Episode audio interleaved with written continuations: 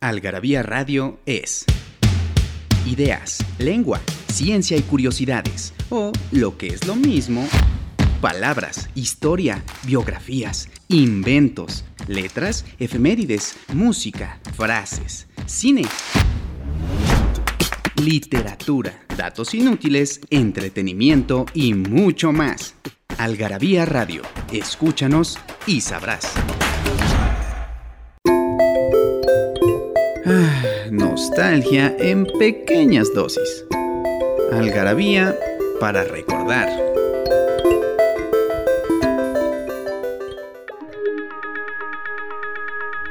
...15 de febrero de 1989... ...el ejército soviético deja Kabul... ...terminando la guerra afgano-soviética...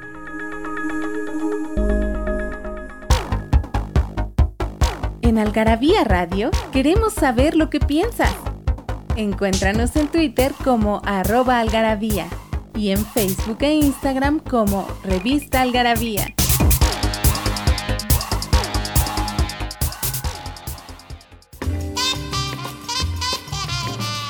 ¿Qué tal amigos y amigas de Algarabía Radio? Yo soy Gabriel García Yoli.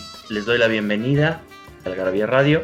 Hoy vamos a hablar con mi hermana Victoria García Yoli, directora de arte de Algarabía de uno de los movimientos artísticos más importantes de la historia de México, bastante menos conocida así eh, por la calle que el, muralismo, por supuesto, que, Frida Kahlo y Diego y, todas estas cosas, pero no menos importante y no menos eh, apasionante, que es la generación de ruptura. ¿Cómo estás, hermana? Muy bien, hermanito pues aquí contenta de estar invitada a este programa que casi nunca me oyen. es cierto. Daniel del Moral, ahí en los controles, como siempre, muchas gracias. Y pues este tema, ah, bueno, este, esta generación de ruptura se me hace como súper importante justo para México, como lo dijiste, pero creo que todo el siglo XX, realmente antes del siglo XX, antes del muralismo, el arte en México pues estaba más o menos a las eh, este atrasado o rezagado con respecto a lo que pasaba en el mundo.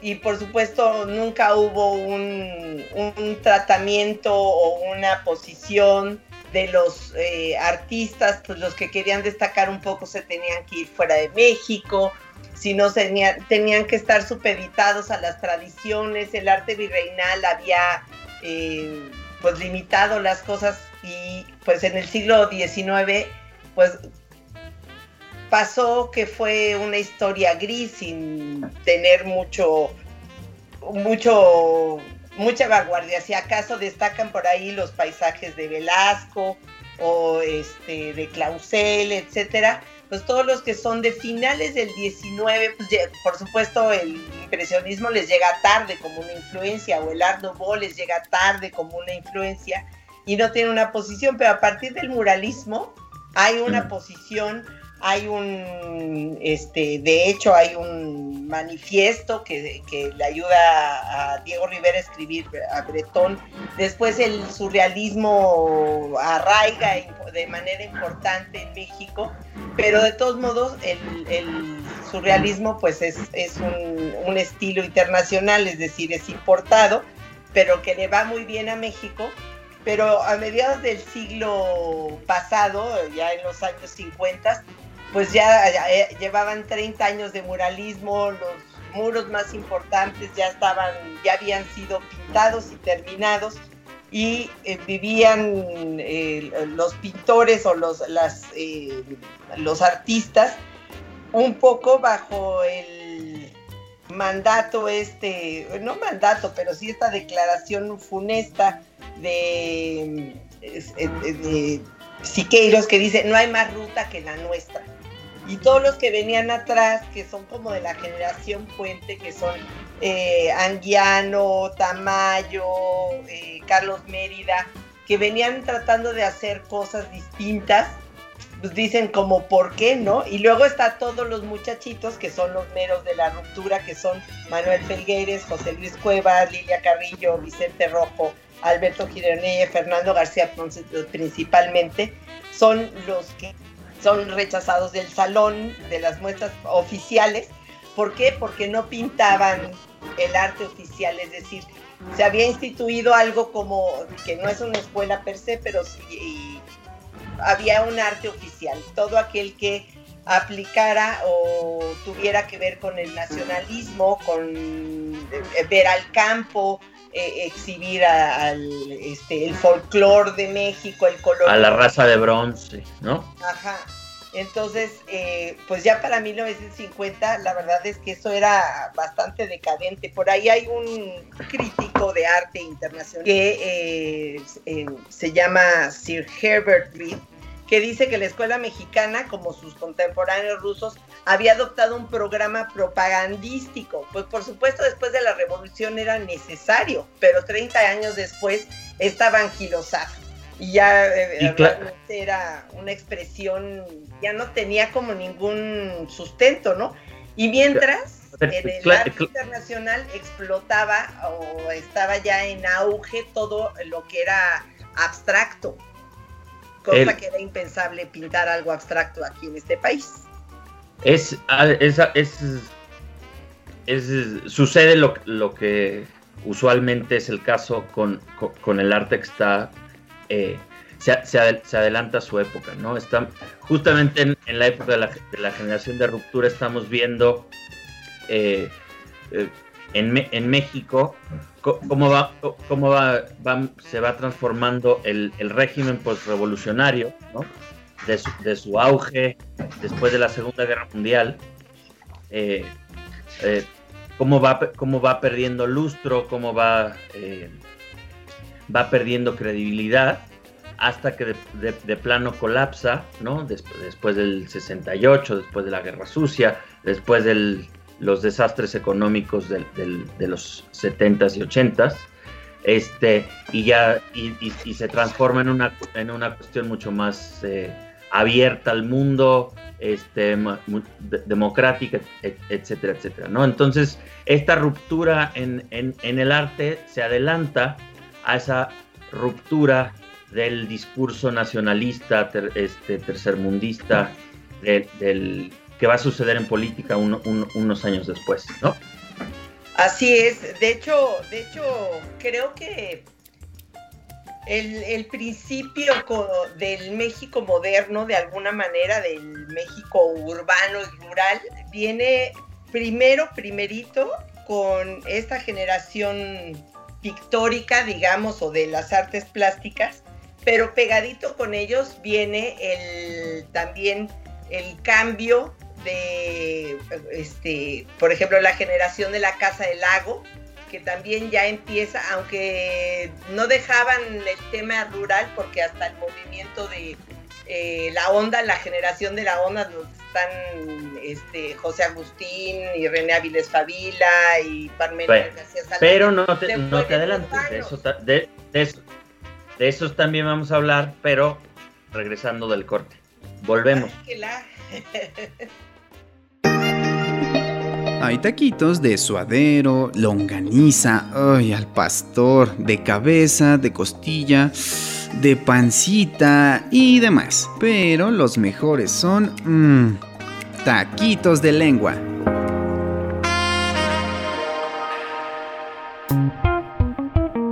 Vapear.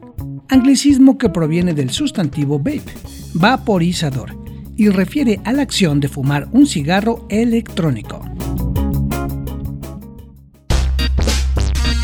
¿No sabes dónde saciar tu algarabía adicción? En Algarabía Shop conviven todas nuestras publicaciones, objetos y mini almanaques. De los creadores de Algarabía y el Chingonario, Algarabía Shop, palabras para llevar. www.algarabíashop.com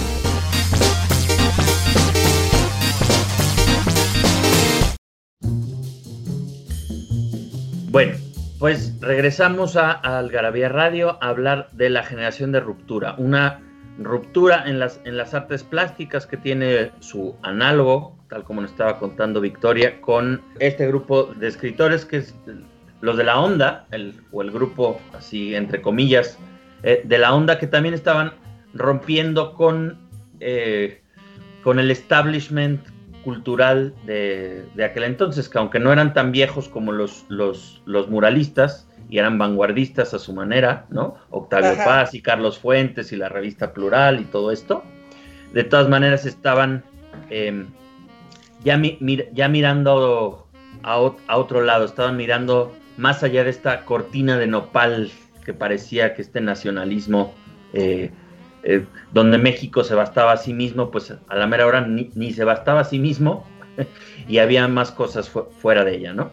Más cosas fuera de ella. Esta cortina del nopal es justamente el manifiesto eh, de José Luis Cuevas que escribe en 1958 y lo manda desde la ciudad de Nueva York donde estaba él, lo publica el diario Novedades y ahí es cuando empiezan a llamar a, Cuevas l'enfant terrible, el, niño terrible, porque era, era por supuesto, todo el, la generación. Hasta espía de la CIA. ¿no? contracultural, ¿no?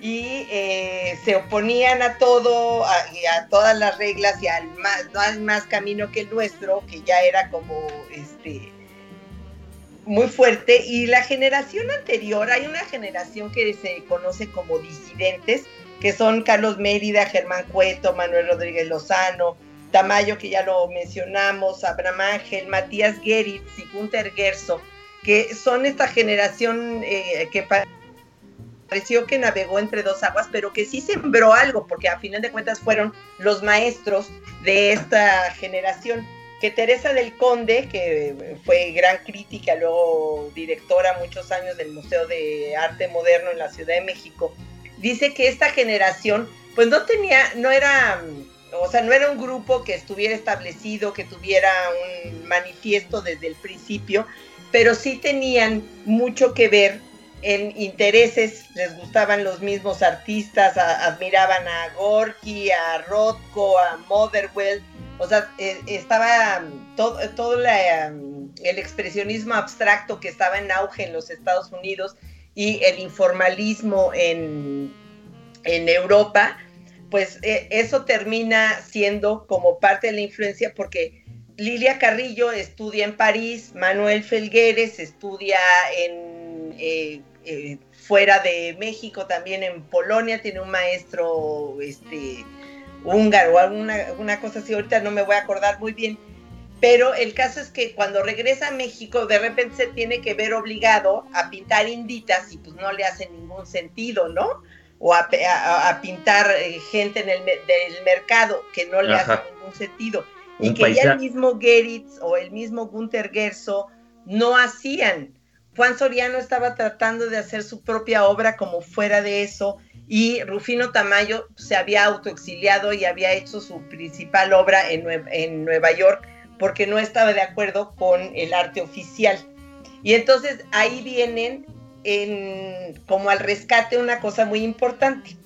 el arte se traslada a las galerías y lo primero que sucede o que la primera involucrada es la Galería Juan Martín, y em, también la galería, y ahorita, ahorita les digo cuál, porque son dos eh, que empiezan a ayudar. La primera exposición de dibujos de cuevas es en 1952, porque había sido rechazado el Salón de la Plástica, y ahí se junta con Vladi, con Gironella y con Héctor Javier en la galería Oprice, con doble S y ahí es donde empiezan a, tener como voz, porque por supuesto generaban lo que pintaban, generaba mucho escándalo porque estaba muy, muy lejos de lo que se veía todos los días. Y en a ese lugar se empiezan a adherir pintores como Toledo, como Lilia Carrillo, como Gunther Gerso, que estaba recién llegado a México este, a raíz de la posguerra, de la Segunda Guerra Mundial, que estaba saliendo de su casa, Francisco Corsas, los Cohen, luego empieza también la Galería Pecanis, que forma parte de estos espacios alternativos y empiezan a, ahí a destacar gente como eh, Roger von Gunden, Brian Nissen, Kazuya Sakai, que son totalmente abstractos, ¿no? Y, terminan, obviamente, se conoce como generación de ruptura, pues ya muchos años después. Al principio eran, pues, la generación eh, en rebeldía, ¿no? Eh, la nueva escuela mexicana también le decían.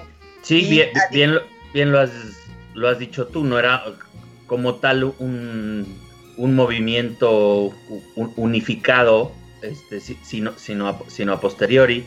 El artículo este de, José Luis Cuevas no es como, no, tiene, no tenía la pretensión de ser un manifiesto, sino que más bien este, el, a, posteriori otra vez se, se, toma como tal.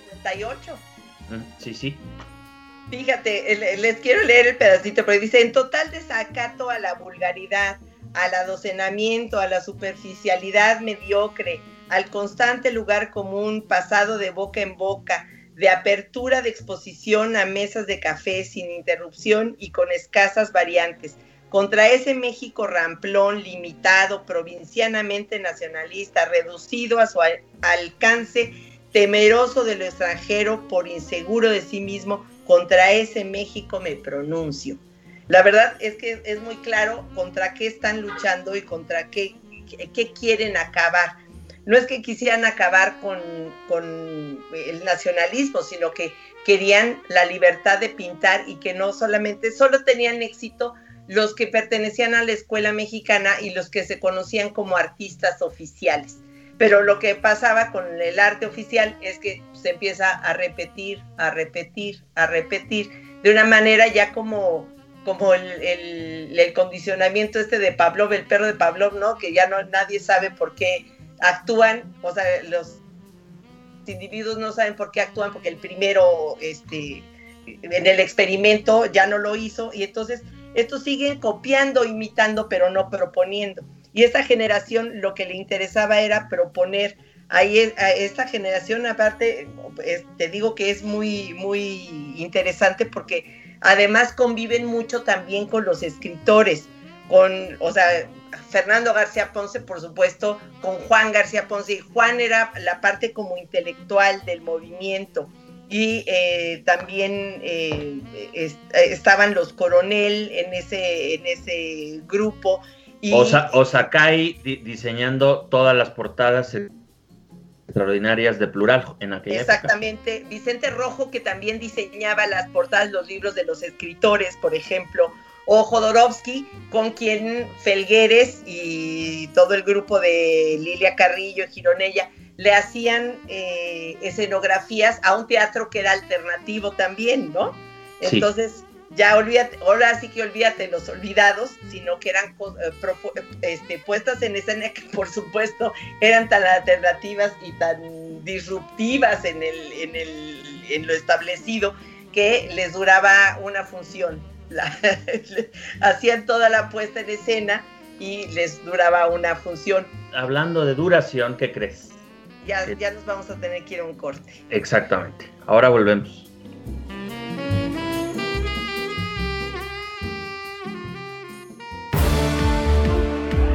Existen algunas frases que se vuelven épicas.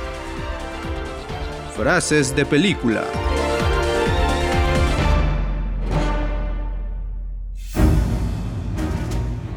No por nada el pasado es tan curioso.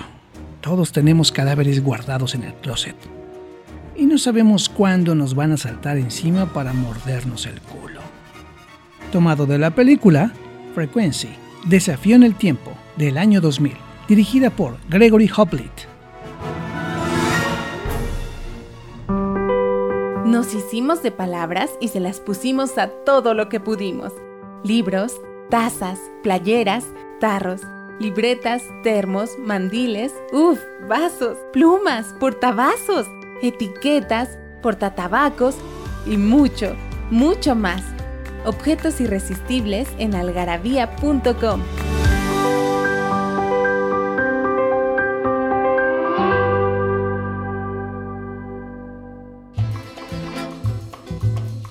Regresamos a Algarabía Radio para seguir hablando, y concluir de la generación de ruptura, que en, los años 70 pues todo, está, todo estaba cambiando. México está viendo más allá de la, de, la cortina de, nopal. Em, los artistas en general, como ya, ya, no, ya no parecen creerse este nacionalismo eh, a, rajatabla, creer que México se basta a sí mismo porque están viendo todas las, vanguardias que están sucediendo en Europa, en, Estados Unidos, están estudiando fuera, em, se están rompiendo como, como decía Victoria hace, un, momento, los, los clichés ya gastados del, nacionalismo.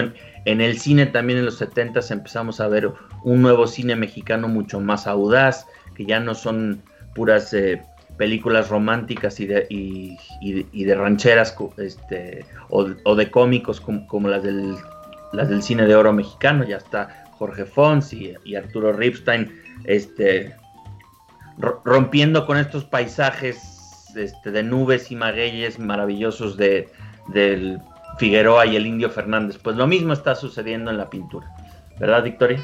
Exactamente, y fíjate, hay, hay dos acciones que son como, o sea, al ser eh, contraculturales y contestatarios, por supuesto, hay acciones de grupo, ¿no? Ahí es eh, en las galerías empieza también em, empieza a llegar lejanamente el arte conceptual y por ahí hay dos o tres acciones como Sebastián que hace unos unos este sus transformables esto estamos hablando ya de los principios de los setentas que desarma desde la ventana de la Galería Pecanis hasta el piso como, o sea, la obra tenías que presenciar el, el momento en que se desenvolvía y que de un cubo se hacía una larga cascada de ventana hasta el piso. Pero también hay otros eh, momentos contraculturales como el mural efímero de José Luis Cuevas de 1967 que eh, por supuesto se, sigue peleando y en aquel entonces eh, Siqueiros era un personaje totalmente controversial, entraba a la cárcel, de haber sido del arte oficial termina siendo perseguido, entró a la cárcel, salió de la cárcel y sus declaraciones eran siempre controversiales y empezó a haber como ciertas pugnas ahí de posiciones. Y José Luis Cuevas, que podía ser muy, muy agresivo, termina pintando en un espectacular, en un anuncio espectacular, contrata a un pintor de brocha gorda y le empieza a dar instrucciones y pinta el mural efímero. Y por supuesto llama a periódico, radio, prensa y es todo un performance que por supuesto llegó, no tenía permisos para todo eso, generó una cantidad de tráfico y bloqueo de la calle, etcétera, que terminó verdaderamente en zaparrancho. Y por otro lado, empiezan, ya es tanta la fuerza y la lucha de este grupo que ya en los años 60 empieza a crearse, los tienen, forzosamente terminan admitiéndolos en el Salón de la Plástica Mexicana, por supuesto terminan siendo los que dictan hacia dónde va el arte nacional y se caen de alguna manera en lo que se conoce como, la, como una mafia cultural, ¿no? Chiquimafia, luego le decía eh, este, René Avilés Favila, porque dice que, eh, es más, en su novela Los Juegos se burla de justamente de todo esto y pone en relieve que eh, a José Luis Cuevas le dice el pintor culey, ¿no? sí, sí, sí.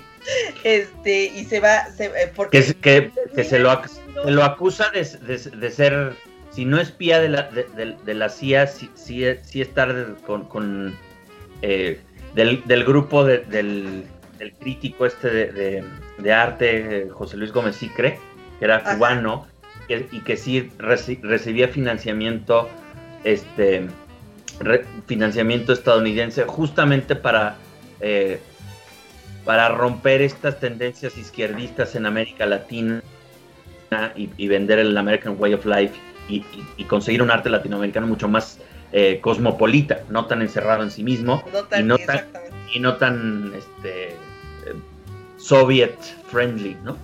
Ah, exactamente. Y entonces, bueno, el caso es que eh, también luego el siguiente año, en el 68, previo a la, o sea, al todo el movimiento estudiantil, pintan el mural efímero el 25 de septiembre de 68, cubriendo una, una escultura de un rector que estaba ahí en medio de, de los jardines de rectoría.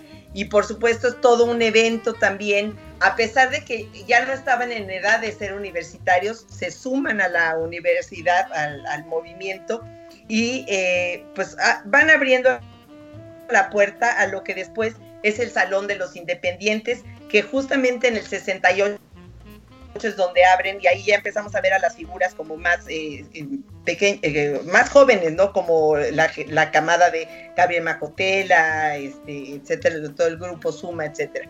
Pero fíjate que en, en, esta, en estos salones eh, hay una anécdota que refiere Roger Bomunder muy buena que dice, eh, hay una, un zafarrancho, se agarran a golpes y en la alarma salió que eh, pues, se habían peleado y que todo era culpa de un tal señor Kandinsky que como era el, máximo representante del arte abstracto y resulta que además de abstracto era comunista, lo que acabas de decir. Pero esta generación es muy importante y se llama, nada más para cerrar, quiero decir que se llama Generación de Ruptura a partir de 1988, que en el Museo Carrillo Gil se organizó una muestra de todo el, eh, arte, de todas estas eh, figuras, y la, la, exposición se llamó Ruptura, y a partir de entonces, pues ya carga con ese nombre oficial de generación. Y tuve la suerte y el privilegio de estar en el montaje, porque era cuando yo trabajaba en ese museo. Pues muy bien, lástima que nos llegó la ruptura del tiempo. Y, no alcanza para nada. Y, se, nos acaba el programa. Nomás recuérdanos en qué algarabía está este artículo para que si les interesa la compren. Está en la algarabía 127 o si no en el libro Para amar el arte publicado por Algarabía y la UAM Xochimilco. Que también están a la venta en... Eh, Algarabía en línea o ahora que se pueda en las Algarabía Shops. Bueno, www.algarabía.com. Bueno, Victoria, muchas gracias. Daniel, muchas gracias eh, a ustedes, Radio Escuchas. Muchas gracias por acompañarnos. Eh, nos vemos la próxima.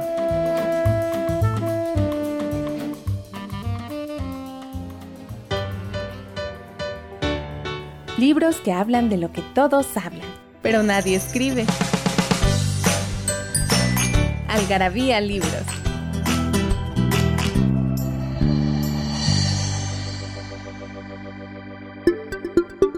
No hay dicho del típico personaje que niega la atención a un cliente anteponiendo de inmediato la justificación de que no hay el producto que busca.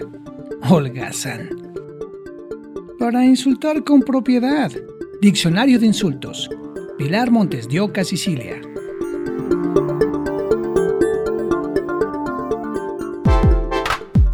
Algarabía Radio, conocimiento, ingenio y curiosidad. Porque la cultura no solo está en las bibliotecas, museos y conservatorios. Algarabía Radio, escúchanos y sabrás.